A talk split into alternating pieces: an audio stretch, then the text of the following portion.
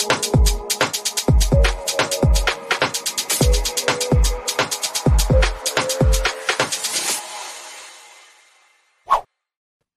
willkommen zur Heise Show. Mein Name ist Martin Holland aus dem Newsroom von Heise Online. Ich habe heute mit mir hier Daniel Herbig von Heise Online. Hallo. Und Micha Michael Witschurek, auch von Heise Online, alle im Homeoffice. So wie Einen schönen guten Tag. Normales. Hallo Michael. Ähm, wir sprechen heute über die Spieleindustrie. Wir haben gerade schon gesagt, wir gucken einfach mal, wie, wie groß und wie breit wir das machen. Der Anlass ist natürlich klar für alle hoffentlich, wobei ich, das ist schon die erste Frage, ob das alle mitbekommen. Gerade ist Gamescom. und sagen, war sonst vorher war es die zweite oder drittwichtigste Spielemesse der Welt, auf jeden Fall die mhm. wichtigste mhm. hierzulande. Ähm, und die findet digital statt. Aus dem gleichen Grund, warum wir alle im Homeoffice sitzen. Äh, das müssen wir nicht besprechen. Aber wir äh, fangen erstmal an und besprechen einfach, was es da gibt. Und dann gucken wir mal weiter. Ja, ihr habt das alles äh, geguckt. Was, was ist denn das Spannendste? Was, was was passiert denn auf der Gamescom? Wer drängelt sich vor Daniel? Okay, auf der Gamescom ja. passieren in diesem Jahr vor allem, vor allem die beiden Livestreams, die jetzt schon in der Vergangenheit liegen. Also das Xbox-Event und die Eröffnungsshow. Das waren jetzt die großen Events der Gamescom tatsächlich schon. Was noch passiert jetzt in den nächsten Tagen, sind äh, politische Events. Das, die Battle Royale ist immer noch ganz interessant und eben tagesfüllende Livestreams äh, von verschiedenen, äh, mit verschiedenen Entwicklern, wo noch ein bisschen Hintergrundgespräche geführt werden zu den Spielen. Aber tatsächlich die, die beiden wichtigsten Events, die waren jetzt eben die Livestreams und äh, die sind eigentlich schon rum, ja. Und äh, genau, ähm, das, äh, ihr habt darüber beides be also berichtet, über diese, diese Livestreams und so wie ihr das erzählt, ist das ja auch, also ich meine, das klingt so ein bisschen wie so ein Apple-Event. Also vielleicht noch andere Sachen. Ne? Man guckt sich das an und dann ist gut. Das ist ja schon ein bisschen anders als sonst auf der Gamescom. Wie hast du das empfunden, Michael? Naja, also generell äh, ist es schon mal interessant, dass sich außer Microsoft niemand berufen gefühlt hat, irgendwie ein eigenes Event zu machen. Microsoft hat halt einen Tag vorher noch sowas wie ein Showcase gemacht, bevor die Gamescom überhaupt losging. Und von ja. Nintendo oder Sony ist jetzt gar nichts zu erwarten von den Big Playern. Äh, es gibt dann, wie gesagt, noch, was Daniel gesagt hat, diese Randerscheinungen, wie ich es nennen möchte, aber generell hätte man die Trailer auch so veröffentlichen können, da hätte es jetzt kein, keine Gamescom fast für geben müssen. Natürlich ist es schön, einfach dieses Datum weiter in den Köpfen zu behalten, in der Hoffnung, dass es in der Zukunft mal irgendwie wieder normal weitergeht. Aber da war wenig Gamescom-Feeling des Traditionellen von, von zu spüren. Gestern in diesem Opening in der Opening Night Live. Das war eher ein äh, Geoff Keighley zeigt mal wieder seine ver guten Verbindungen und Verzahnungen in die Spieleindustrie als eine echte Gamescom. Das hatte vor allen Dingen auch wenig Deutsches oder deutschen Charakter. Ähm, da war sogar eher das Peinliche daran, dass die Gamescom Awards vergeben wurden während der Eröffnungsveranstaltung zu vollkommen wahllosen Spielen in wahllosen Kategorien an die drei großen Hersteller, Microsoft, Sony und, und Nintendo. Und es gab zum Teil dann nur dann zwei äh, Anwerber. Also gerade bei, bei Nintendo war das lächerlich und da hat dann Ubisoft gewonnen, weil es wurde ein Ubisoft-Spiel und noch ein Ubisoft-Spiel nominiert. Das war also absolut lächerlich. Da hat man sich eher ein bisschen blamiert. Diese Awards sind immer ziemlich lächerlich, finde ich. Waren auch in den vergangenen Jahren schon. Dieses Jahr war es besonders auffällig, dadurch, dass sie gleich am Anfang vergeben wurden und äh, einfach keinen großen Sinn ergeben. Aber was Michael sagt, ist sehr interessant. Man sieht so ein bisschen, dass in dieser Pandemiezeit äh, die, die, die Identität der einzelnen Messen ein bisschen abhanden kommt. Weil tatsächlich gab es auch zur E3 einen Xbox-Stream und auch zur E3 gab es ein Event von Geoff Keighley. Und äh, die sind kaum voneinander zu unterscheiden gewesen, jetzt im Vergleich zu den Gamescom-Ausgaben. Also tatsächlich waren diese Veranstaltungen zur E3, das ist die US-amerikanische Spielemesse, und zur Gamescom, die waren sehr, sehr ähnlich, obwohl das eigentlich komplett normalerweise zu normalen Zeiten komplett unterschiedliche Messen sind. Ja, ich wollte auch noch mal dran erinnern für alle, die sich, die das schon vergessen haben. Also die Gamescom war ja bekannt dafür, dass Leute, also Spieler hingehen konnten und Spielerinnen und Spiele ausprobieren konnten. Das war, glaube ich, das auch das Alleinstellungsmerkmal fast, das, oder? Das hat sich dann die E3 äh, zuletzt auch abgeguckt. Also das war, ja. die Gamescom war die größte Spieler- und Spielerinnenmesse, bis es dann, bis die E3 auch die Pforten geöffnet hat und dort ah. dann auch Konsumertickets angenommen ja. hat und dann kam die Pandemie und seitdem ist die E3 ja fast nur noch ein Schein seiner selbst. Und ja, ob die Gamescom so zurückkommt, wie sie mal war, äh, bleibt abzuwarten. Nehme ja. ich aber mal an. Das stimmt, das ist natürlich noch eine andere Geschichte. Aber lasst uns doch erstmal jetzt, also wir haben immer noch, oder ich glaube, ihr hattet schon Titel gesagt, oder ich überlege gerade, war das im Vorgespräch? Was wir können den Artikel jetzt? gerne nochmal einblenden. Genau, und dann nehmen wir den Artikel. Also. also. welche Spiele, also ich glaube, wir müssen gar nicht alle aufzählen, aber nein, nein. ihr habt es gerade schon gesagt, also was, wo sagt ihr denn, das war zumindest angesichts dieser ganzen Schwierigkeiten, mit denen wir jetzt anfangen, das ist auch ein bisschen komischer Anfang, aber ähm, was war denn das so die Highlights? Die einzige wirkliche Neuankündigung, die aus meiner Sicht nennenswert ja. ist, ist eben das neue Saints Row, das auch einfach ja. Saints Row heißt. Ähm, das ist so, ja, so an der Grenze zum AAA-Spiel, würde man sagen, mhm. wahrscheinlich. Das ist jetzt nicht ganz das, das ist jetzt nicht der Mega-Blockbuster. Und ansonsten wurden halt vor allem ein paar kleinere Spiele gezeigt. Dieses Midnight Suns, das hier gerade noch auf dem Bildschirm ist, ist auch eine Neuankündigung. Mhm. Da gab es aber auch noch kein Gameplay zu sehen. Und ansonsten vor allem eben Trailer von Spielen, die bereits angekündigt sind, die kurz vor der Veröffentlichung stehen. Und super kurios, äh, weil Michael vorhin auch meinte, Sony macht ja gar nicht mit. Eigentlich wollte Sony nicht mitmachen. Sie waren dann eine halbe Minute doch dabei und haben gesagt, dass Horizon äh, Forbidden West verschoben wird. Und dann waren sie wieder weg. Also mhm. das war sehr lustig. Ähm, ansonsten wenig wirklich bemerkenswertes, sowohl jetzt gestern als auch vorgestern bei dem Xbox-Event. Während der eine Termin verschoben wurde, wurde ja der von Halo sogar leicht wieder nach vorne gezogen. Da hieß es erst, es startet nur die Halo Infinite Multiplayer-Kampagne dieses Jahr, aber jetzt startet doch noch im Dezember, am 8. Dezember, die Halo Infinite Solo-Kampagne, die ja episodisch erscheinen wird, also jedes halbe Jahr oder jedes Jahr immer wieder ein neues Kapitel in der Solo-Saga. Da werden sicherlich viele, die sich eine Xbox Series X gekauft haben, äh, frohlocken, dass dieses, dieses große Franchise doch noch dieses Jahr zum Weihnachtsgeschäft vor unter dem, unter dem Weihnachtsbaum liegen könnte. Übrigens auch gleichzeitig mit neuer Hardware, also Special Editions äh, der Xbox Series X. Dann gibt es einen Elite Controller, äh, auch noch in dem Design. Also wer Hardware kaufen möchte, ähm, der kriegt ebenfalls neue Angebote, die jetzt gestern vorgestellt wurden.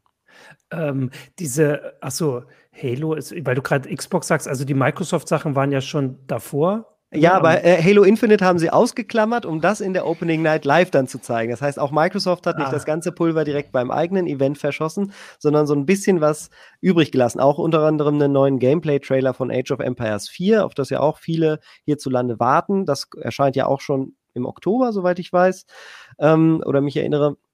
Äh, das, das hatte in dem eigenen Showcase nur so einen ganz kleinen äh, Teil, wo sie gesagt haben, dass sie so BBC-mäßige Dokumentationsfilmchen im Spiel eingebaut haben. Da haben sie gezeigt, wie das Trebuchet abgefeuert wird und wie das, was das für eine Bedeutung hatte.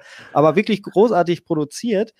Und äh, am Tag drauf, also gestern in der Opening Night Live, wurde dann Gameplay gezeigt, wo dann wieder die, äh, für mich auffällig war, dass die Reitein äh, berittenen Einheiten fast so groß sind wie die Bäume, weswegen die Grafik für mich immer noch nicht so richtig stimmig wirkt, wie ich es gerne gehabt hätte.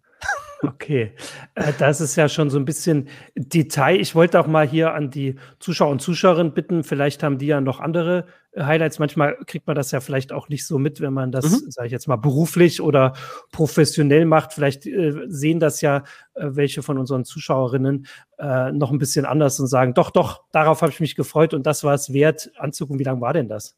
Äh, zwei Stunden und äh, Microsoft auch fast anderthalb. Ich okay. habe tatsächlich einen ganz großen Überraschungstitel gestern noch äh, ja. mitgenommen und zwar Doke V heißt das Ganze. Das ist ein Pokémon-ähnliches ähm, Action-Adventure mit Open World, das aus Südkorea stammt und das hat eine, einen technisch derart beeindruckenden äh, Trailer gehabt, ähm, dass man sich wirklich gewundert hat, dass ich für das nächste Pokémon auf einmal eine äh, RTX 3080 brauche und einen großen PC oder halt eine Next Generation Konsole.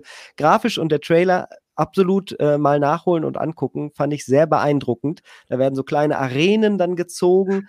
Ähm, wenn die Kämpfe stattfinden. Und es ist so ein kleiner erfüllter Traum, wie ich mir ein modernes Pokémon oder Digimon äh, mal vorgestellt hätte, ähm, was Nintendo ja einfach nicht liefert bis heute. Ja. Daniel, hast du so ein kleines Highlight gehabt?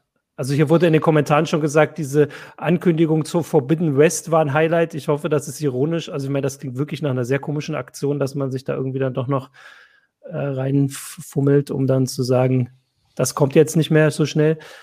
Hast du noch was, wo du sagst, hat dich also überrascht? Dieser Trailer zu diesem Ducke wie oder wie es heißt, ist mir mhm. auch in Erinnerung Ach, sehr gut. Ihr habt das gleiche Highlight. Als Michael, muss ich sagen. Aber, Ach so. Äh, aber zumindest äh, habt ihr das gleiche Highlight. Das, ja, ja auch. Also, das war halt die größte Überraschung. Ja. Okay, ähm, aber dann würde ich ja jetzt mal, dann gehen wir doch mal ein bisschen drüber hinaus. Also die Game Gamescom bringt das irgendwie jetzt noch nicht so ganz, aber ist das denn, äh, also woran liegt denn das? Waren jetzt die Sachen schon auf der E3 zu sehen? Sagt ihr, das war einfach schon vorher oder gibt's nichts? Es war tatsächlich schon viel auf der E3. Ich hatte das auch hm. äh, Felix Falk, den Geschäftsführer des Branchenverbands Games, äh, Game, im Vorfeld gefragt, äh, ob dann jetzt wegen der E3 nur noch Reste auf der Gamescom übrig bleiben. Er meinte dann, nein, es gibt ja genug Spiele, die man ankündigen kann. Aber es war ja, schon ein bisschen so, dass man noch.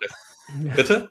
Hätten sie es mal gemacht. Also wo ist, wo ist Siedler, so. wo ist Anno? Viele ja. Sachen, äh, das, äh, was ist das neue Spiel von Piranha Bytes? Gerade auch deutsche Entwickler, die waren einfach nicht da. Was ist mit den Siedlern? Das ist vor zwei Jahren spielbar, spielbar gewesen auf der Gamescom. Jetzt scheint das Projekt entweder tot zu sein oder nicht vorzeigbar. Das mhm. ist halt super spannend.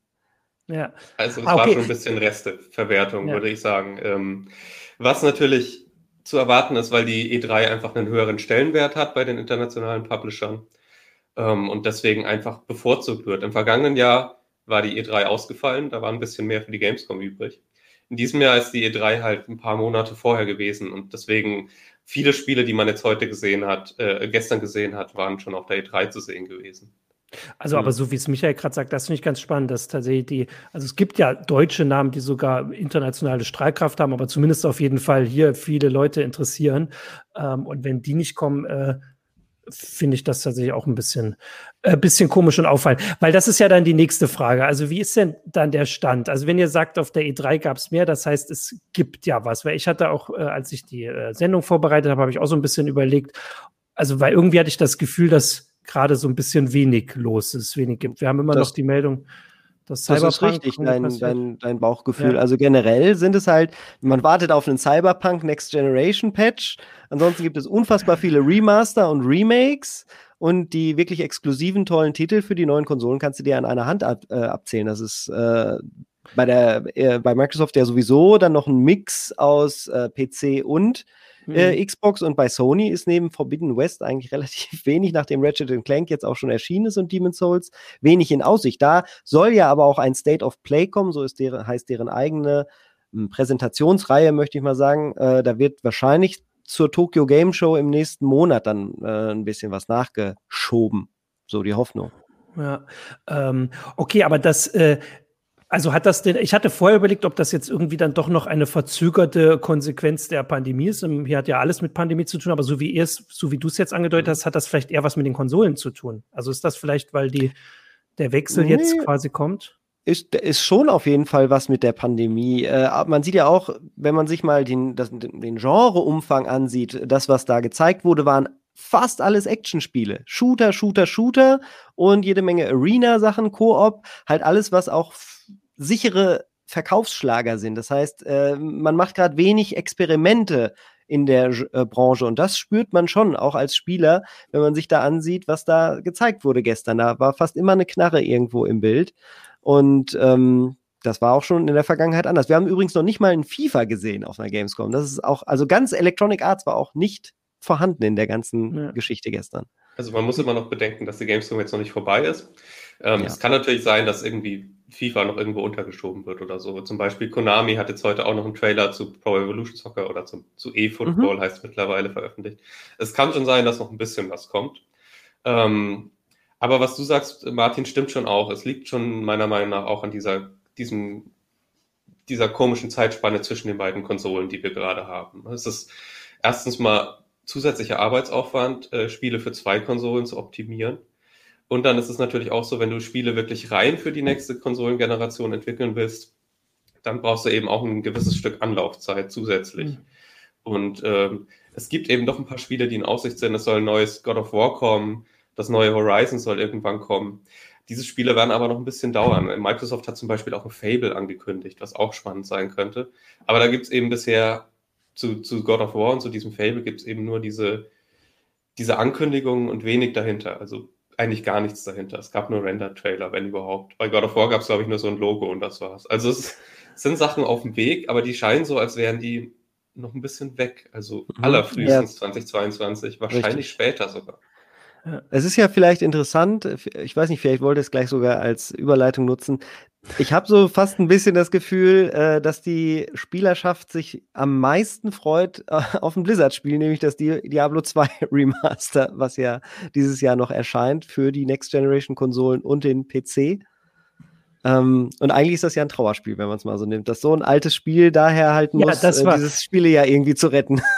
Das hatte ich ja auch ein bisschen in der, in der Meldung auch schon äh, äh, angedeutet, dass ich da das Gefühl habe, ich meine, ich, ich hatte vorher noch drin, Daniel hat ich hatte es ein bisschen sehr umständlich formuliert, aber irgendwie vor, weiß ich nicht, vier Tagen oder wann weiß ich, wurde angekündigt, dass Skyrim jetzt zum zehnten mhm. Geburtstag die nächste Konsole-Generation schafft und da gibt es immer noch keinen Nachfolger. Ähm, und ja, also diese ganzen. Das dauert, also, genau. Vielleicht 2025, ne? Elder Scrolls. Also so wie. irgendwann. Richtig. Also ich meine, was ihr eben gesagt habt, dass irgendwie, also weiß ich nicht, Horizon Forbidden West oder sowas, dass das halt, also dass Nachfolger irgendwie erwartet werden und ja auch nichts Neues sind, das finde ich ist normal, weil das sind halt die Leute, darauf wartet man. Man kann sich ein, ein neuer Titel, also vor Horizon haben wahrscheinlich nicht so viele drauf gewartet wie jetzt auf den zweiten Teil. Aber dass es diese ganzen Remasters und sowas auch gibt und auch, weiß ich nicht, Age of Empires, so äh, vier Remaster, was weiß ich, wie das nee, heißt. Nee, ist kein Remaster. Das ist tatsächlich endlich mal was Neues von einem Ach, ah, okay. neuen Entwickler. Dann, das ist das von Relic Entertainment. Ah, okay. Aber es gab auch Remaster von den Age Es gab auch Remaster, Es gab genau, jede ja. Menge, ja. Und äh, also, dass das so ein Ding ist, das würde ja dafür sprechen, dass obwohl eigentlich so viel Geld damit umgesetzt wie noch nie zuvor, oder vielleicht ja auch gerade deswegen, mhm. äh, auf so, so Nummern sicher gefahren wird, vielleicht. Oder dass also diese großen Sachen und diese Sachen, das hat sich halt schon mal vor zehn Jahren verkauft oder Skyrim seit zehn Jahren oder was weiß ich, äh, dass das jetzt nochmal kommt, dass das so eine richtige, also weiß ich nicht, wie im Kino wird das ja auch immer mal beklagt, dass es da nicht, nicht mehr so groß Neues gibt. Also ist das vielleicht da so die Situation. Also zumindest jetzt bei den Ankündigungssachen, oder? Das hat vielleicht was damit zu tun, dass man unbekannte Sachen schwieriger ankündigen kann. Außer dieses Doke, Dokeville. Dokevi. Dokevi. Ja. Also ich meine, man muss ja sagen, es ist jetzt auch ja. schon das vierte Age of Empires und nicht das zweite. Und ja. äh, also es das heißt, viele dieser Spiele, das ist jetzt nichts komplett Neues aus meiner Sicht, dass, dass Spiele neue Serienableger mhm. bekommen. Ne? Das ja. ist relativ normal, das sichert gewissermaßen das Grundeinkommen. Solche Spiele wie Call of Duty, äh, Age of Empires, äh, jetzt in den letzten Jahren eher nichts mehr gewesen, aber zum Beispiel Assassin's Creed oder so kommt auch irgendwie mhm. alle paar Jahre raus. Das sichert halt das Grundeinkommen, man weiß, dass die funktionieren. Und äh, das ist ja an sich auch nichts Schlechtes. Ähm, teilweise wäre es halt schön, wenn dieses Geld daraus dann investiert werden würde und ein bisschen neue Sachen auch damit gemacht genau. werden würden. Bremst die Innovation, das äh, finde ich schon sehr spürbar. Korben schreibt hier auch gerade in den Kommentaren auf Twitch, täuscht das oder sind Remaster seit ein, zwei Jahren extrem häufig? Ja. Also nein, es täuscht nicht. Also, genau, es täuscht nicht. Ja, genau, ist, äh, genau so ist es. Ich habe jetzt erstmal zum ersten Mal gelesen, wie Doke wie geschrieben wird. Neofita Doke hat äh, Dokev, genau, Dokev. Würde ich sehr einfach sagen. Ja, aber es heißt Dokevi, deswegen. Wie so ein alter äh, ich habe gestern auch falsch ausgesprochen und mich dann äh, ja. informiert und konnte es jetzt korrigieren. Da äh, hat Neofita auf YouTube geschrieben, dass es äh, etwas überambitioniert wirkt und dass eine Genreeinordnung äh, kaum möglich war. Aber gut, zumindest haben wir da etwas, worüber man inhaltlich reden kann. Ähm, Korben hatte auch geschrieben, äh, das fand ich noch äh, wichtig oder interessant auf äh, Twitch, dass so für kleinere Studios, also ich meine, die Gamescom hat das ja dann vielleicht auch verpasst, dass man, wenn man jetzt schon sagen wir mal, die Reste von der E3 bekommt und den nächsten Trailer, den man auf der E3 schon gesehen hat, noch mal ein bisschen abgewandelt, hätte ja. man sich ja auch mehr in die Richtung bewegen können. Also zu sagen, es gibt die Sachen ja. Also ich meine, das kennt man ja. Also es gibt ja immer wieder irgendwelche äh, überraschenden Neuvorstellungen oder sowas. Hätte man ja mehr darauf setzen können. Und also, das war nicht so. Die Gamescom-Veranstalter geben sich Mühe, das umzusetzen. Es gibt ja. Apps und Tools, mit denen sich Entwickler im Hintergrund vernetzen können. Damit, davon bekommt man jetzt als Außenstehender nicht ah. viel mit, aber da werden halt Publisher und Entwickler zusammengebracht zum Beispiel. Und dieser Indie Arena Booth ist natürlich auch irgendwie ziemlich cool, dass man äh, in einem Browserspiel verschiedene Indie-Spiele ah. ansteuern kann. Also sie geben sich Mühe, das irgendwie ins Digitale zu übersetzen, aber es geht natürlich auch einfach nicht. Ja. Und äh, gestern wurden 40 Spiele gezeigt die wenigsten davon waren Blockbuster. Also da waren schon auch viele ah, okay. kleinere Spiele mit dabei. Ja. Zum Beispiel okay. Replaced möchte ich noch erwähnen. Replaced das wurde schon während der E3 gezeigt. Das sieht extrem gut aus. Ist so ein Pixel-Action 2D-Spiel, das durch einen sehr stilgenauen, äh, eine sehr stilgenaue Präsentation hervorgestochen ist. Und tolle Musik im Trailer, im ersten Trailer von der E3. Mhm. Und Midnight Fight Express sah zum Beispiel auch ziemlich gut aus. Also es gibt schon so ein paar Spiele von kleineren Studios, die ihr Spotlight bekommen haben. Ist. Also hier kommt noch äh, der Hinweis, es ist auch, glaube ich, äh, wo war es? Ich sehe es nicht mehr. Skyrim. Capilino hat geschrieben, Skyrim, tolles Spiel, aber schon halt vor zehn Jahren durchgespielt. Ähm, jetzt gern mal was Neues. Naja, ähm, Auto, es, es, gab ja äh, Spiele wie Skyrim, wie Sand am Meer. Also, dann spielt ja. man halt Outer Worlds oder ein Fallout danach ja. kam ja auch durchaus raus. Ähm, Gibt es durchaus Alternativen. Man aber sollte, wie, finde, man sollte hm. Skyrim auch nicht so äh, kritisieren. Tatsächlich bekommt es jetzt halt einfach ein Next-Gen-Update und das ist doch objektiv gut. Wenn ich keinen Bock mehr habe auf Skyrim, dann spiele ich es halt nicht nochmal ja. und gibt immer noch Leute, die jetzt irgendwie älter werden und Skyrim vielleicht zum ersten Mal spielen wollen. Da ja. ist doch schön, dass es ein Next-Gen-Update gibt. Und, äh, Wahrscheinlich äh, würden sich das viele für andere Titel auch wünschen. Das ist natürlich mit der äh, verbesserten Grafik und dass das noch geht. Wahrscheinlich sind auch manche überrascht, dass es schon zehn Jahre alt ist. Das geht ich mir auch auf beiden Sachen so. Generell vielleicht noch mal zur Gamescom mhm. auch sehr, sehr spannend, äh, halt anzugucken, nicht was da war. Da war ja ein bisschen was halt da, haben wir schon gesagt, sondern immer zu gucken, was war nicht da. Und es war halt überhaupt nicht existent VR, Virtual Reality. Ah, mhm. Non-existent, gar keine Ankündigung bis jetzt. Mhm. Ähm, und ist das äh, jetzt Gamescom-spezifisch oder glaubt ihr, das ist. Nee, das äh, war auch auf A3 schon äh, sehr, sehr klein. Da gab es zwar noch ein VR-Special-Event, aber das war extrem enttäuschend. Äh, Microsoft hat äh, die Pläne, irgendwann mal eine Oculus-Brille oder so zu unterstützen an der Konsole ja auch vollkommen erstmal in die Schublade geschoben. Also, ähm, pff, ich, ja, also ist das, was man vielleicht nicht erhofft hatte, wenn man VR jetzt sehr, sehr gut fand, ist, VR scheint nur noch am PC existent zu sein. Äh, zumindest so lange, bis Sony die äh, aktualisierte Brille für die PlayStation 5 rausbringt. Und das kann ja aber auch noch lange dauern, weil da auch da werden sie Software brauchen. Da wird dann wahrscheinlich, so meine Vermutung, Resident Evil 8 mitgebundelt werden und dann doch noch die VR-Version von Resident Evil 8 hinterherkommen, plus vielleicht was in-house, ein Vorzeigespiel, ein Nachfolger von dem Astro Ach, du weißt immer, wie es heißt, Daniel. Astrobot. Astro, Astrobot, Astro, genau. Astro's Rescue Mission ist, glaube ich, das PS5. Genau, richtig. Das war halt ganz großartig. Ah. Die beiden Sachen könnten ja. da dann nochmal so einen kleinen Schub bringen, aber ich sehe ehrlich gesagt gar nicht, ob sich das, ich, also vielleicht bereut es Sony schon, das Ding angekündigt zu haben, also wenn, wenn das so richtig sehe ich nicht, dass das abgeht. Wenn das Ding wirklich kommt, dann wird sich dafür auch wieder ein bisschen Support finden lassen. Das PSVR für die PS4 war schon das erfolgreichste Headset äh, auf dem Markt. Und äh, es ist ein gewisses Signal von Sony. Ich war überrascht, dass sie es überhaupt machen. Ich dachte ehrlich gesagt, das wäre es gewesen. Mhm. Ähm, jetzt bleibt halt abzuwarten, ob es wirklich kommt und wie intensiv äh, Sony das bewirbt. Weil klar, wenn das Ding kommt, dann muss Sony auch dafür Geld ausgeben, dass Entwickler mhm. da für Spiele entwickeln, weil finanziell auf dem freien Markt würde sich das sicher nicht lohnen, äh, große mhm. Entwicklerteams nur auf VR-Spiele abzustellen. Das heißt, das muss Sony subventionieren. Und dann wird sich zeigen, ob das wirklich nochmal ein richtiger Push wird oder eher so ein Schuss in den Wind. Ähm, vor allen Dingen sind die Spieler jetzt schon einmal verbrannt gewesen. Also die Leute, die sich eine PlayStation VR-Brille geholt haben für ein, zwei Spiele, haben gesehen, das war dann auch wirklich nur für ein, zwei Spiele. Und jetzt ist der Ausblick ja eher so, dass es für die nächsten fünf Jahre wieder nur zwei, drei Spiele gibt. Also das ist halt, Käufer lernen ja hoffentlich auch dazu. Also das ist immer noch mein einziger Sport, den ich jetzt zu Hause mache. Ich habe es jetzt mal wieder ein bisschen angefangen. Beat ähm, Saber, ne? Meinst du? Ja, Beat Saber, mhm. genau. Dann denke ich, ich habe was gemacht. Dafür bin ich ganz stolz auf mich. Ähm, Corben hat noch geschrieben, das finde ich tatsächlich einen guten äh, Hinweis zu diesen Remasters, dass natürlich, also ein Vorwurf, den man dem machen kann, äh, ist, dass die Entwickler, die damit beschäftigt sind und die Entwicklerin natürlich nicht an Skyrim 2 oder welche Sechs. Nummer wäre das? 6. Elder Scrolls 6. Ich, Entschuldigung. Ich bin der einzige Rollenspieler, der es okay, noch nicht gespielt hat. Okay, Martin. Wahrscheinlich machen die das so lange, bis ich hätte nichts gegen Skyrim 2. Ja. ähm, also, dass die Leute die nicht, sich nicht damit beschäftigen. Und da ist natürlich was dran. Ne? Also, das heißt, es braucht ja Ressourcen. Also, auch das wenn man. aber, ich glaube, die Verhältnisse sind da sehr, sehr ja. zugunsten okay. der neuen Spiele. Ich glaube, dass jetzt okay. kleine, sehr kleine Teams an diesem Remasters ja. spielen und sehr große Teams an den neuen Spielen. Ja, nehmen wir nochmal das Beispiel Blizzard. Ich glaube schon, dass die Entwicklung von Diablo 2 Resurrected heißt es, glaube ich, auch da, da jetzt so eine sichere Nummer ist, wo sie erstmal ein bisschen ruhiges Fahrwasser nach den vielen Kontroversen haben wollen. Und äh, Diablo 4 ist aber noch, ja, gucken wir mal. Da Lustigerweise, Michael, das größte Drama um Blizzard, das wäre gleich die Überleitung, Martin ja, genau. übrigens. Jetzt machen vor, wir Vor dieser aktuellen Geschichte war das Remaster von Warcraft 3. Ja. Also so sicher ist das, das Fahrwasser offenbar doch nicht. Ja. Aber jetzt, Martin, kannst du überleiten. Jetzt, jetzt lass uns mal überleiten. Genau, ich wollte zumindest noch, äh, Stefan äh, hat auf Twitch gesagt, ich soll die Ring Fit probieren, habe ich auch probiert. Also das sind die beiden Sportsachen, die ich zu Hause mache. Jetzt lass uns mal überleiten, genau, weil das war so ein bisschen, also wir haben jetzt die Titel und äh, wir reden jetzt immer noch über also die, die Remasters und die alten Sachen und so wenig neue Sachen.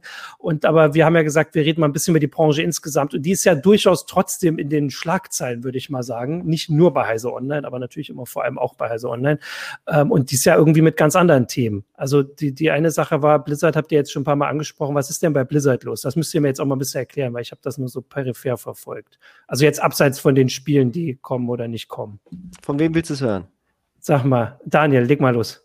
Blizzard wurde von äh, einer kalifornischen Behörde verklagt, Department ja. of Fair Housing and Employment. Ähm, of Fair Employment and Housing, so rum ist es egal. Es, es geht um Sexismus. Also es geht um Benachteiligung von Frauen, von weiblichen Mitarbeitern. Äh, es geht um Mobbing systematisch. Es geht um eine Kultur, die mit einer Studentenverbindung äh, verglichen wird in dieser mhm. Klage. Mhm. Und äh, wenn man diese Klageschrift liest, dann findet man da, da, tatsächlich auch ziemlich harte Passagen. Also wirklich, es gibt, es gibt Medien, die schreiben da eine Content Warning davor, bevor sie dieses Ding verlinken. Es gibt Zurecht. sehr unschöne Passagen mhm. da drin. Und ähm, das ist nicht komplett neu in der Branche, muss man sagen. Also in dieser äh, in dieser Schrecklichkeit ist es vielleicht ein neues Niveau, aber dass Frauen benachteiligt werden, gemobbt werden, sexistisch belästigt werden, das hat man vorher auch schon von anderen Unternehmen gesehen. Also zum Beispiel wurden auch Ubisoft und äh, Riot Games deswegen verklagt. Diese Blizzard-Geschichte hat noch ein bisschen mehr Wind gehabt in den Medien als diese beiden vorherigen Geschichten. Einerseits vielleicht, weil das Ausmaß so groß ist, andererseits, weil Blizzard so eine bekannte Marke ist, mit der jeder was anfangen kann. Ja, es geht ganz mhm. konkret um das World of Warcraft Team.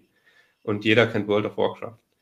Ja. Und ja, das war ein Thema, das die Branche schon in den vergangenen paar Wochen beschäftigt hat. Und ähm, also du hast ja gerade gesagt, dass das jetzt nichts, äh, nichts Neues ist, aber also das, also jetzt in der Drastik, aber klar, das ist insgesamt und wir natürlich, wir sind IT-Journalisten. Das ist jetzt auch nicht auf die Spielebranche beschäftigt, mit der wir uns beschäftigen. Das ist natürlich so IT-Branche. In Hollywood wird das genauso gewesen ja. sein. Das ist ja auch ja. gerade die Parallele, die da gezogen war, äh, wurde, ist, dass Blizzard-Entwickler und jetzt sage ich bewusst mhm. Entwickler ähm, einen gewissen Rockstar-Status im Endeffekt sich mhm. erarbeitet haben, kann man jetzt sehen, wie man will, aber auf jeden Fall bekommen haben und den auch ausgelebt haben. Äh, das ist vielleicht vergleichbar mit den Anbeginnen auch von Facebook, als Facebook groß wurde. Das war ja auch eine absolut irre Sache, äh, was man vielleicht auch in uh, The Social Network in dem Film gesehen hat.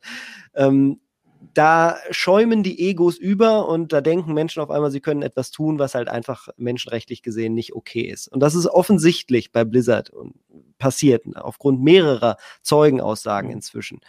Und äh, da muss sich halt ganz schnell etwas ändern und der Druck auf das Unternehmen und wie hoch der, groß der Druck jetzt wird, das ist die spannende Frage, denn dass sich etwas ändern muss, ist klar. Es gab auch schon erste Kündigungen äh, direkt im Unternehmen. Blizzard hat schon einen extremen Image-Schaden davongetragen. Nur bei den Spielerzahlen äh, ist es derzeit noch nicht so, dass es da angekommen wäre. Also auch aus Spielersicht müssten wir uns eigentlich vielleicht oder müssten sich äh, einige vielleicht mal in den Spiegel schauen und gucken, was sie da bewusst unterstützen wollen oder nicht. Ja. Meiner Meinung ähm, nach. Also du hast es gesagt, weil bei World of Warcraft kann man es relativ äh, genau sehen, wie viele Leute halt spielen oder nach halt wie vor spielen, spielen halt, oder halt nicht. Das ist halt ein ja. Unterschied zu äh, anderen äh, Enthüllungen oder so, wo man dann warten muss Monate, ob die Leute äh, weniger kaufen oder nicht. Es ist halt diese Macht des Geldbeutels, das ist das, was du meinst, weil das ansonsten. funktioniert aber nie. Also das, ja. das ist, ich gebe Michael da recht, das wäre irgendwie schön ja. wünschenswert, aber das funktioniert nie. Es gibt immer irgendwelche Petitionen und Boykottaufrufe. Ich habe noch nie gesehen in der Spielebranche, dass das irgendwann mal funktioniert hat. Naja, ich glaube schon, dass Druck zum Beispiel auf Electronic ja. Arts ausgeübt wurde und sie dann zumindest auch aus finanzieller Sicht gesagt haben, wir müssen etwas ändern und glaube, gehen anders an sowas ran. Ja, genau, ja. Publicity-Druck. Das ja, ist ja das, was ich meine. Sondern es ist die, Publicity, die negative Berichterstattung, die da, glaube ich, den größeren Einfluss hat. Ich glaube, Michael, du sprichst gerade von dieser Lootbox-Geschichte mit mhm. Battlefront 2. Genau. Da gab es, das hat eben sehr viel mediale Aufmerksamkeit bekommen und dann wurde es entfernt. Ähm, ich glaube tatsächlich, die Spielerzahlen, das ist so ein bisschen so eine ernüchternde Einsicht, vielleicht liege ich damit auch falsch, aber ich glaube tatsächlich, das funktioniert nie so wirklich. Bin sofort wieder da. Ja, äh, okay. Ähm, also das war, ähm, also das kann ich nachvollziehen mit, äh, mit dem, was, was du sagst. Da ist man vielleicht so ein bisschen, ähm, weiß ich nicht, ähm, äh, vorsichtiger geworden, weil wir halt auch andere äh, Skandale, sage ich jetzt mal, schon gesehen haben. Also letztes ja Jahr diese, Man muss diese, ja auch nur Cyberpunk ja. anschauen. Ne? Also genau, diese hat sich hervorragend verkauft, äh, trotz dieser technischen massiven Schwächen. Aber eben der, der öffentliche Druck hat, glaube ich, mehr ausgelöst. Also man sieht, dass die Aktien von. von und da geht es ja tatsächlich um das, da geht es ja um das Spiel selbst. Also dass mhm. Leute trotzdem Geld ausgeben dafür, obwohl das Spiel aus technischer Sicht nicht funktioniert. Das ist ja noch was anderes, als dass Leute sagen, ich kaufe jetzt oder ich spiele jetzt nicht World of Warcraft, weil ich nicht mag, wie die Entwickler sich verhalten. Das ist ja noch mal ist ja noch mehr Meta, als zu sagen, ich ja. kaufe ein Spiel nicht, weil es halt nicht funktioniert. Ich warte, bis es funktioniert. Also bis so oder so ist es gut, dass, dass dieses Thema jetzt eben sehr viel Aufmerksamkeit bekommt. Ja. Und äh, äh, es ist halt auch wieder so, so ein MeToo-Moment jetzt einfach in der Branche. Es ist nicht der erste. Es ist mhm. nicht das erste Mal, dass das thematisiert wird in der Spielebranche. Aber es ist in meinem Empfinden nach auf jeden Fall der, der Fall Blizzard bisher derjenige, der am meisten Aufmerksamkeit bekommen hat. Ja. Okay, ähm, und äh, also gibt es jetzt, äh, also Blizzard selbst hat reagiert und hat wahrscheinlich da die Betroffenen, also ich glaube, das hatte ich auch gesehen, irgendwie entlassen oder die sind schon entlassen oder nicht mehr da, haben Leute. Also noch haben sie nicht so reagiert, ah, okay. wie man es erwarten würde. Äh, ah, okay. Da sind noch also, große strukturelle Änderungen, die die nächsten ein, zwei Jahre äh, erst passieren werden und äh, das wird sehr spannend zu sein, das wird weiter zu beobachten, was da passiert.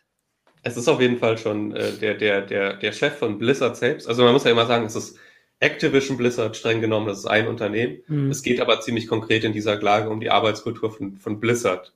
Ähm, mhm. Und der Chef von Blizzard, J. Allen Bragg, ist auf jeden Fall, hat das Unternehmen schon verlassen. Ein paar andere führende Angestellte wohl auch. Ähm, Teilweise jetzt bei Amazon beschäftigt, kann man auch mal, finde ich, dazu sagen. Ach so, stimmt. Okay. Das heißt, dass die Branche selbst noch einiges zu tun hat. Ähm, oh, ja. Genau, also aber gut, das ist tatsächlich nicht neu, aber man kann das immer mal erwähnen. Das wäre jetzt hier der Fall. Also hier Sir Fax schreibt auf YouTube, dass äh, diese Lootboxen ist ja tatsächlich auch, also das war ein Thema, das auch, sagen wir jetzt mal, über die IT-Presse hinaus ähm, äh, diskutiert ja. worden war. Dann gab es da Änderungen, da gab es ja auch politische Debatten drüber, in manchen Ländern ja sogar noch weiter, dass die Arbeitsbedingungen bei Spielermachern äh, halt kaum Thema für so sind. Und das, das war das, was ich vorhin schon sagen wollte. Das ist ja auch nicht das erste Mal. Also jetzt Sexismus und sexuelle Belästigung, so sind das eine. Wir haben aber auch dieses andere Thema mit der Crunch-Time. Das ist ja schon, schon länger dieses Ding, dass halt bei Spiele, bei Spielen immer wieder diskutiert wurde, wie die damit umgehen, dass die Spiele, also dass sie halt bis zum, was die letzten Tag vor der Veröffentlichung oder vor Pressen oder so, äh, noch ähm, Nachtschichten einschieben müssen. Und zwar, oder also durchgehend arbeiten müssen. Das, das gab es ja vorher wird alles schon äh, seine ja. Reaktionen hervorrufen. Also das äh, sowas bleibt ja nicht ohne Folgen. Ja. Man überlegt sich das, glaube ich, heutzutage schon sehr gut, ob man in die Spieleindustrie gehen möchte ja. als Entwickler oder in der PR dort arbeiten möchte oder oder oder. Das ist ähm, vom Lifestyle her nichts besonders Gutes. Ich muss noch einmal kurz weg, gleich bleibe ich dann aber da. Es, äh, Speditionen sind halt äh, gnadenlos. okay, das ist ein Hin und Her bei Michael. Ich hatte, äh, aber dann lass uns doch mal gleich äh, die, die Gelegenheit nutzen. Ähm, also es gab ja noch ein anderes Thema, was ich auch ähm, vorher so aufgeschrieben habe. Also ich gucke hier auch ein bisschen, was von den äh, Zuschauern und Zuschauerinnen kommen, äh, kommt. Ähm, das, das andere große Thema, zumindest so wie es mir vorkam, und da lasse ich mich sonst gern berichten, ist halt diese, ähm, ja, dieses Vorgehen von Epic, die ja auch versuchen, da so andere Marktmechanismen zu ändern. Äh, da geht es ja mehr um, fasse ich das zusammen, also wie man halt, also wie Entwickler Geld bekommen und wie sie in den Markt kommen und wie sie zu den Spielern kommen, sage ich mal grob. Da geht's äh, also um diese, um, äh, um diese Sache. Ähm, und zwar nicht nur mobil, also das ist so das, was wir oft berichten, ne? wie ähm, was Apple bei, äh, Quatsch, was Epic gegen Apple und Google so hervorkramt und was da so äh, rauskommt, sondern ja auch auf dem PC, also jetzt bei den klassischen Spielen. Was passiert denn da so? Also was gibt es denn da für Veränderungen? Ja, es hat da ja sogar auf dem PC angefangen. Ne? Ja. Also äh, äh, in der Branche ist, ah, stimmt, ja, klar. sind die 30 Prozent äh, Abgabe an den Plattformbetreiber so gängig. Mhm. So ist es bei Steam, so ist es äh, gewesen lange bei, bei Microsoft. Ähm, und dann kam eben Epic und hat einen eigenen Store aufgemacht mit einer, wo sie nur 12 Prozent der, der, mhm. der Umsätze von vertriebenen Spielen verlangen. Und äh, ja, dieser Epic Game Store war am Anfang total unbeliebt und äh, ist es teilweise immer noch, weil er halt nicht Steam ist und Steam halt irgendwie doch besser ist. Mhm. Aber für viele Entwickler ist das eben doch ganz attraktiv, ihre Spiele da zu veröffentlichen, weil sie mehr vom Geld bekommen und weil sie oh, teilweise auch Epic Games direkt unterstützt werden. Ja. Was wir jetzt in den vergangenen Wochen so gesehen haben, waren eben, dass diese Klagen, da haben wir in der Heiße Show auch schon öfter darüber geredet, ja. also diese Klagen gegen Apple und Google von Epic, wo es vor allem um die App Stores geht, geht nicht unbedingt direkt um Spiele, aber auch um Spiele natürlich. Ähm, da haben wir eben ganz viele interessante Details bekommen, wie so diese Hintergrundverträge eigentlich sind zwischen diesen Unternehmen. Also wir haben zum Beispiel mitbekommen, dass äh, Google teilweise den Entwicklerstudios Geld dafür gibt, dass sie ihre Spiele nur im Play Store vertreiben und nicht irgendwie noch woanders, was auf Android ja zumindest möglich wäre. Mhm. Also es kommen ein paar interessante vertragliche Details ans Licht, die eben zeigen, wie sehr diese Plattformen, die für uns quasi eine Selbstverständlichkeit sind, wie sehr die daran investiert sind, eben ihre, ihre Monopolstellung zu behalten. Und ähm, also da, also das haben wir jetzt auch gesagt, das hatten wir auch schon mal, da hatten wir auch schon eine eigene heiße Show dazu und das wird jetzt auch nicht die letzte sein, weil das noch nicht zu Ende ist, aber man kann ja so ein bisschen so eine Zwischenbilanz ziehen, wenn wir gerade über Spiele reden. Und ich würde, hab da halt das Gefühl, also bei Mobil scheinen sich da Sachen zu verändern, also zumindest die Provisionen sind teilweise gesunken. Ich sage Überall, nicht nur mobil. Also auch Valve ist auf 20 Prozent runtergegangen. Ah. Also generell Publisher ah, okay. und ihre Prozente, ja. genau. Ähm, ah. Das ist äh, auf jeden Fall eine mhm. Reaktion, die, die wir schon sehen. Generell, und die kann man jetzt natürlich als gut empfinden. Was ich äh, stark kritisiere, ist generell, dass nicht differenziert genau gesch äh, geschaut wird darauf, welcher Player eigentlich welche Interessen vertritt. Also mhm. wenn man sich das mal anguckt, Epic äh, hat ja zum Beispiel ist von 40 Prozent äh, von Tencent äh, eingenommen. Also äh, mhm. da gibt es einen großen chinesischen äh, ein großes chinesisches Interesse, möchte ich einfach mal sagen, oder großen äh, chinesische Einflussnahme. Und wenn man dann äh, sich auf eine Seite stellt und sagt, ja, Epic verteidigt ja nur äh, die kleinen Entwickler und äh, die wollen unbedingt das Gute haben und, und ich bin Fortnite-Spieler und ich finde das auch alles toll, was die machen. Das ist, das ist sehr, sehr einseitig und das ist ganz, ganz schwierig. Denn ähm, was Epic eigentlich möchte, ist halt ein Stück vom riesigen Kuchen mhm. haben und es geht halt wirklich nur ums Geld. Also die einzige Firma, die halt nicht, äh, die, die noch in privater Hand ist, über die wir jetzt sprechen, ist, ist Valve, weil die halt mhm. von über 50 Prozent in den Händen von Gabe Newell liegt. Äh, und äh, der Rest ist halt alles, da geht es eigentlich nur um, wie kann ich die Leute bezahlen, die bei mir die meisten Aktien haben. Ja, aber die. Es geht um Geld, also, aber mhm. natürlich, äh, ich gebe dir völlig recht und Epic viel, was Epic jetzt Google vorwirft, macht Epic auf dem PC-Markt selbst mit Eben. Exklusivverträgen und so. Mhm. Das ist natürlich kritisierenswert. Das ist aber schon, ich sehe trotzdem die Entwicklung hin zu einer niedrigeren Provision insgesamt als positiv für, für, für die Spieleindustrie. Ähm, weil das einfach dafür sorgt, dass am Ende mehr Geld bei den Entwicklerstudios bleibt. Auch gerade mhm. bei den kleineren. Und es ist halt, äh, also was man ja auch sagen muss, du hast, also das äh, finde ich auch spannend und wichtig, diese, diese Hintergründe zu zeigen. Das sind natürlich so globale Entwicklungen, die sich auch äh, an anderen Teilen, nicht nur in der IT, aber vor allem auch da abspielen.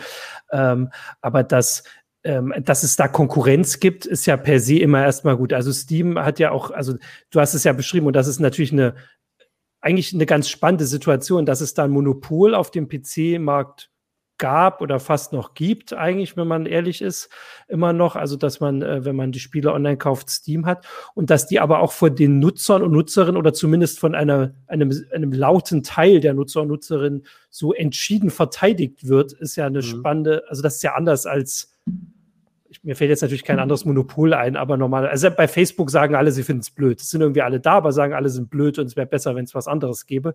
Aber bei Steam sagen alle, oder also sagen die Lauten, die, man so mitkriegt, ja, ja, ist super, dass es, das, so wie Steam das macht. Das finde ich schon spannend. Also ich meine, das haben sie sich natürlich auch, also das, da kann man auch im Kopf halten, dass sie das vielleicht äh, sich auf einem gewissen Teil auch erarbeitet haben, würde ich mal sagen. Vielleicht jetzt, mhm. das wäre so das, was du meinst, Michael. Ne? Gle gleichzeitig ist ja. es, man kann auch die positiven Aspekte bei Epic und den Einstieg von Epic mhm. davon sehen, auch sogar bei Spielen und Spielequalität. Durch die exklusiven Deals, nehmen wir mal das äh, 4X-Strategiespiel Old World. Das hat einen Exklusivvertrag unterzeichnet vor einem Jahr, dass sie nur auf Epic bleiben.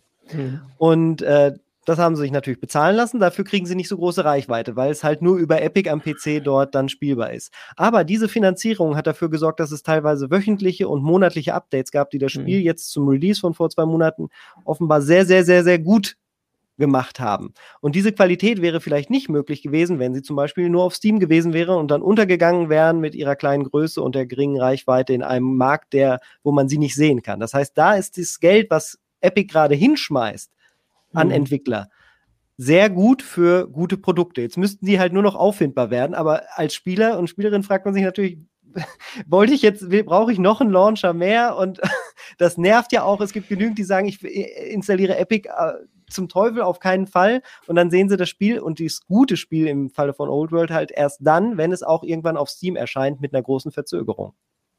Ja, aber also das mit dem ähm, Geld, aber das äh, passiert ja, äh, das passt ja auch wieder zu dem mit der Konkurrenz. Also ähm, Steam kann sowas auch machen oder Valve und irgendwelche Exklusivdeals ja, machen oder Geld reinpumpen. Machen sie nee? Wüsste ich nicht, nicht nee, so. dass sie das so mal gemacht haben. Aber sie könnten es theoretisch, also sagen wir mal, wenn es knapper wird, werden sie das, äh, wäre das eine Option. Also wenn, wenn der Abstand zwischen beiden geringer ist. Und das ist ja auch wieder was Gutes. Also die Konkurrenz sorgt ja dafür. Also Epic wirft das Geld ja rein, weil sie weil da Konkurrenz ist und weil sie die Schwächeren in Anführungsstrichen sind oder also finanziell vielleicht nicht, aber zumindest von den Spielerzahlen. Doch, noch schon, ja. Finanziell auch. Naja, wenn Tencent und so dahinter ist, weiß man ja nicht, was, wie es dann insgesamt aussieht. Aber also diese Konkurrenzsituation ist eigentlich was, worüber wir uns, und du hast das, glaube ich, auch schon im Kommentar geschrieben, Daniel, und so, daran hat sich auch nichts geändert, von der eigentlich die, die Nutzer und Nutzerinnen jetzt erstmal noch, also am aktuellen Stand erstmal profitieren. Wenn da zwei versuchen, ja. möglichst bei uns beliebt zu sein, kann uns das erstmal nur recht. Allein die vielen freien Spiele, äh, die es gibt. Ne? Jede Woche ja, immer noch ein Spiele. Es ist natürlich so, dass die Leute, die sich wirklich total auf den Steam Store eingeschossen haben und absolut nicht was anderes installieren mhm. wollen, die können, denen gehen jetzt halt natürlich einige Spiele abhanden, zumindest zeitexklusive Spiele. Und darüber ärgern sie sich und das ist verständlich.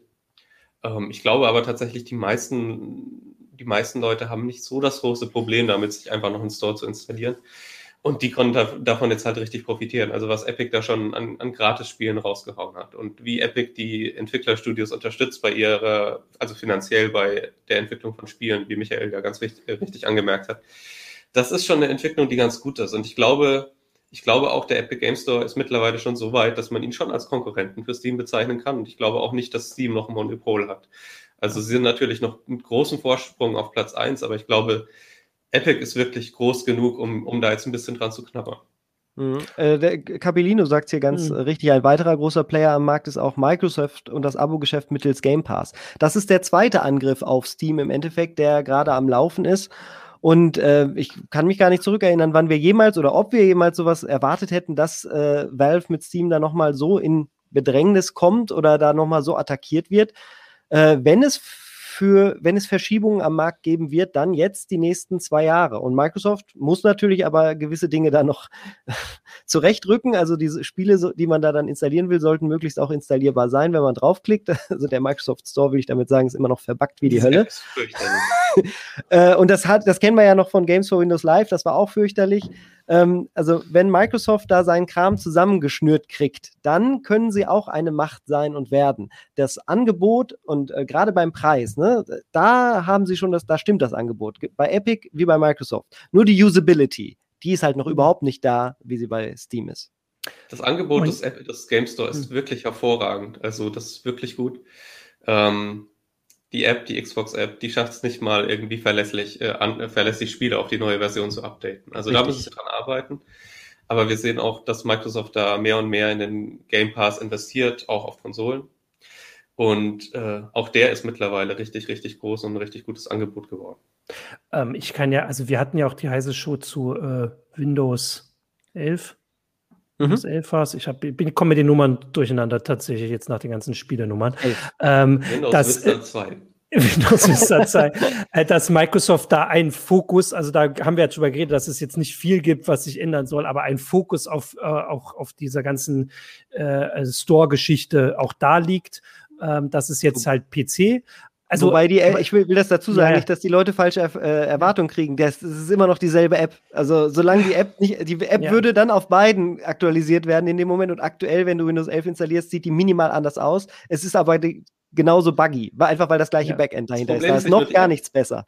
Das Problem ist auch, dass man an diese Dateien, die über diese App installiert werden, gar nicht richtig, richtig rankommt, wie bei normalen Installationen. Du kannst da gar nicht kannst sie gar nicht manuell verschieben und so. Das ist Es alles ist ein diabolischer äh, Kopierschutz, der da drin ist. Das müssen sich die äh, Nutzer halt auch äh, im Klaren sein. Also so äh, gut an die Daten und Dateien kommt man, ähm, bei, wie bei Valve kommt man da nie ran. Oder wird man wahrscheinlich auch nie rankommen, weil sie das absichtlich machen. Ich habe beim neuen Rechner eine alte Festplatte eingebaut, auf der schon Spiele aus dem Game Store, auf, aus dem Game Pass installiert waren. Dann hat der Game Pass diese Spiele, die sie schon installieren waren, nicht erkannt. Ich konnte sie aber auch nicht löschen, weil Mhm. äh, Microsoft diese Dateien so schreibt, dass man sie nicht einfach äh, Mhm. bearbeiten kann. Das heißt, ich musste Okay. mir da echt Tools suchen, um dieses blöde Spiel zu löschen. Das ist fürchterlich. Okay. Äh, also gut, da ist noch jede Menge Arbeit, aber das, ich wollte das ja zumindest erwähnen, um auch die andere, auf die andere heiße Show hinzuweisen. Also das Gefühl war zumindest, dass man das bei Microsoft inzwischen weiß. Ja, aber da muss man auch ja- mal sagen, das, wiss, das sagen sie seit Ja. 15 Jahren, dass sie wissen, dass Okay. sie da Scheiße bauen und sie kriegen es seit 15 Jahren nicht hin. Also irgendwann äh, sollte man halt auch da als Kunde wissen, was einen erwartet und was Versprechungen bedeuten. Ja. Klar, sie investieren da gerade, sie machen viel richtig, aber gerade da haben sie, haben sie noch nichts geliefert. Ja. Okay, aber du hast ja trotzdem eben schon gesagt, dass in zwei Jahren vielleicht sich da was verändert. Das war die eine Sache, weil wir ja auch ein bisschen gesagt haben, wir gucken ein bisschen in die, in die Zukunft. Wir konnten das jetzt weniger von Titeln sagen, aber wir haben ja so ein paar inhaltliche Sachen jetzt. Also wir waren eben bei der Kultur in der Spielebranche. Jetzt haben wir da äh, diesen, diesen Angriff noch so ein bisschen gezeigt. Also, dass sich an dem, dass an dem Monopol von Steam kräftig gerüttelt wird oder dass es schon äh, am Fallen ist, ähm, wie, wie äh, Daniel gemeint hat, oder schon unten liegt. Was, das ich muss mit meiner Metapher So jetzt würde ich nicht gehen. aufhören. Nee, nee, nee, das ist Aber es ist ja kein Monopol mehr, deswegen ist es umgefallen, wollte ich jetzt meine Metapher. Das Aber das ist Ich jetzt weiß alles. nicht, ein weiß einer von euch, was ist denn die Monopolstellung? Ist das über 80 Prozent? Ist das Ja, ein, das ist- ein Monopol? Ich, glaube. Ich glaube, ich gibt das halt haben sie.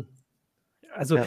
ich- ich glaube, es ist hier eher so, wie wir es äh, erleben würden. Also es gibt natürlich irgendwo feste Definitionen, aber wenn es ein Mhm. Monopol gäbe, würde ja dann irgendwann auch jemand einschreiten.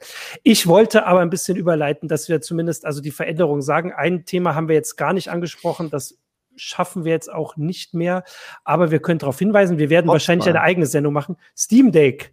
Also wir haben ja Ah. gesagt, dass, wir haben die ganze Zeit gesagt, dass Valve so ein bisschen, also es klingt so ein bisschen an, als wäre Valve quasi nicht mit dem Rücken zur Wand, aber doch eher äh, nicht mit dem, mit dem Gesicht zu. Also meine Güte, was ist denn heute los? Mit dem Gesicht zum Bohr. Zum Fenster wollte ich jetzt. Sie stehen nicht mit dem Gesicht am Fenster, sie stehen auch nicht mit dem Rücken zur Wand. Deswegen will ich aufhören, versteht ihr das? Äh, aber sie haben ja äh, dieses äh, Steam Deck angekündigt.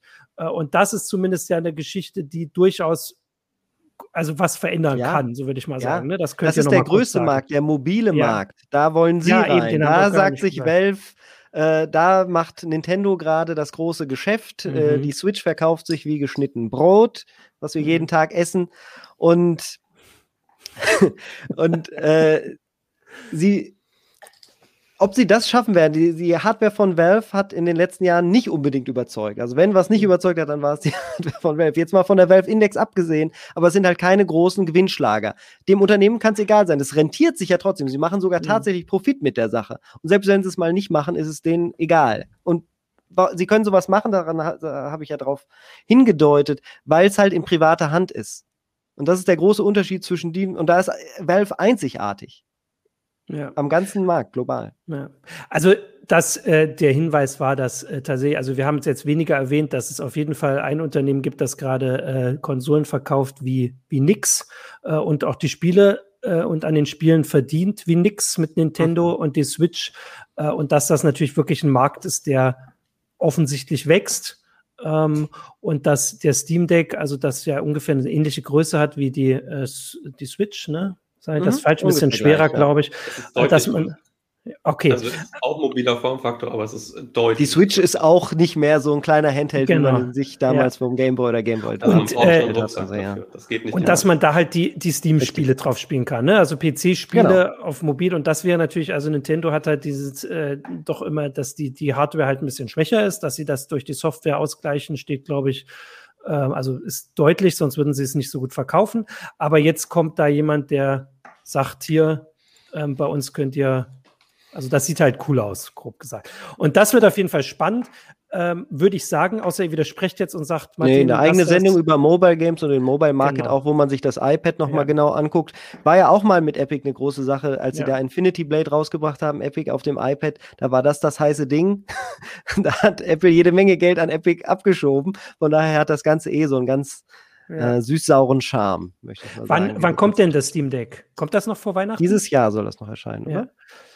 Also dann also, würde ich sagen, ja. versprechen wir, das ist nicht zu viel versprochen, dass wir, wenn das kommt, auf jeden Fall die heiße Show wieder dazu machen. Dann reden wir darüber, dann zeigen wir das und gucken das an. Und du wirst ja sowieso auch andere Sendungen machen, Michael, sicher.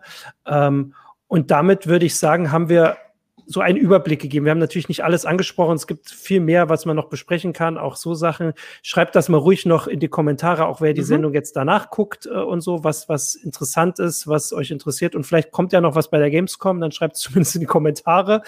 Äh, da können wir nachträglich noch sagen, da ist noch was passiert. Ähm, Vieles ist im Wandel. Und ja. mich würde auch direkt interessieren, ähm, was würdet ihr euch wünschen an Wandel? Wo würdet ihr euch Wandel wünschen?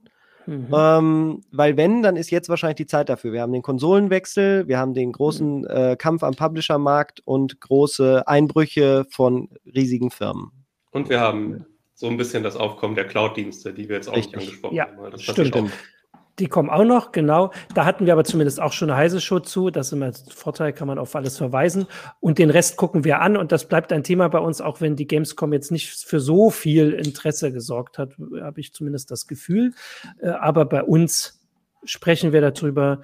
Ich sage, ich muss jetzt irgendwie aufhören. Ich sage euch danke für die, äh, für die ganzen Einblicke. Danke an die Zuschauer und Zuschauerinnen für die Kommentare. Äh, und das war die heiße Show für diese Woche. Nächste Woche geht's weiter. Bis dahin. So, also nächste Woche geht's, äh, muss, willst du bestimmt Ja, das, ja wir, wir, gucken, wir, wir, gucken, wie die Pläne sind, deswegen sagen wir das jetzt so nicht. Äh, der okay. Plan ist, dass es nächste Woche größer weitergeht. Das gibt's aber dann auf Pfizer Online. Immer schön auf Pfizer Online gucken, was es gibt. äh, je, alle zehn Minuten aktualisieren, genau, immer aktualisieren, was es gibt. Und äh, damit noch viel Spaß mit der Gamescom, viel Spaß mit euren Konsolen, PCs und Spielen und geht auch mal raus, ne, muss ich sagen, glaube ich. Ciao. Ciao. Ciao.